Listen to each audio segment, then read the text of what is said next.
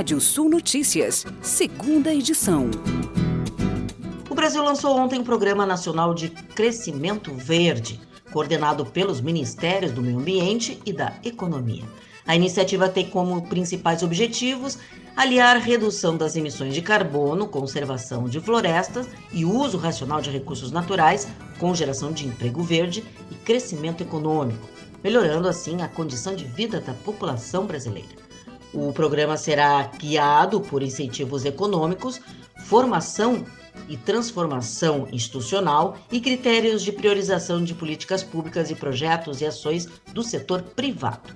Hoje, o governo federal conta com linhas de crédito que, somadas, chegam a mais de 400 bilhões de reais e contemplam projetos verdes em áreas como conservação e restauração florestal, saneamento, gestão de resíduos, ecoturismo, agricultura de baixa emissão, energia renovável, mobilidade urbana, transporte e logística, tecnologia da informação e comunicação e infraestrutura verde. A ideia central é impulsionar a economia, gerando empregos e contribuindo para a consolidação do Brasil como maior economia verde do mundo. E o Nubank, maior plataforma de serviços financeiros do mundo fora da Ásia, com 40 milhões de clientes, anuncia o início da oferta de produtos de renda fixa dentro da experiência de investimentos em seu aplicativo. Nesse período inicial, os usuários terão a possibilidade de aplicar em CDBs pós-fixados de instituições financeiras atrelados ao CDI. A novidade será disponibilizada progressivamente à base total de clientes, já ao longo das próximas semanas.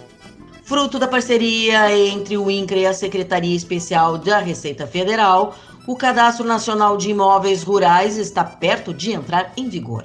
Todos os imóveis com área maior de 50 hectares são obrigados a ter os dados atualizados no CNR até o dia 30 de dezembro deste ano. Para imóveis menores, o prazo é de 30 de dezembro do ano que vem, em 2022. Uma das orientações mais importantes é a forma de obtenção do número de cadastro imobiliário brasileiro, substituto do número do imóvel na Receita Federal que agrega informações de imóveis rurais e urbanos.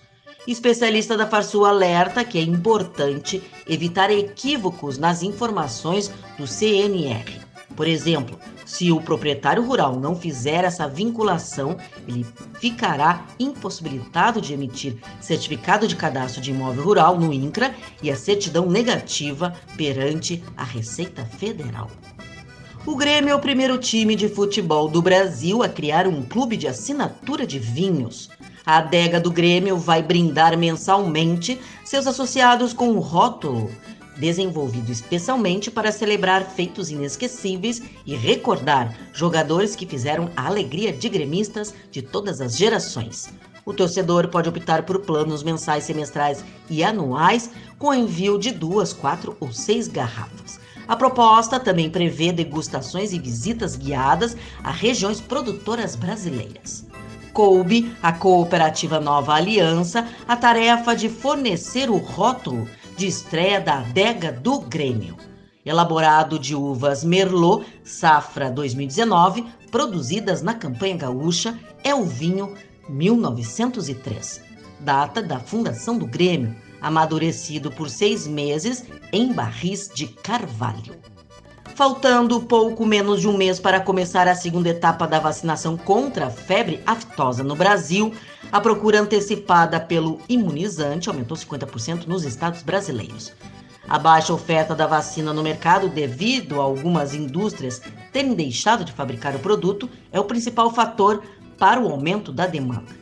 Devido à preocupação com o atual cenário de baixa oferta no mercado, a procura pelo produto começou mais cedo. A vacinação contra a febre aftosa começa em novembro no Brasil e até o fim do próximo mês deverão ser vacinados mais de 78 milhões de bovinos e bubalinos em todo o território brasileiro, com exceção de alguns estados e regiões que já suspenderam a vacinação. São eles Rondônia, Acre, Paraná, Santa Catarina e Rio Grande do Sul.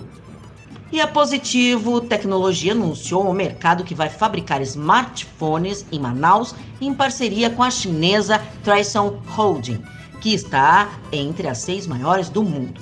Os celulares serão da categoria intermediária da marca Infinix, com preços que irão de mil a três mil reais.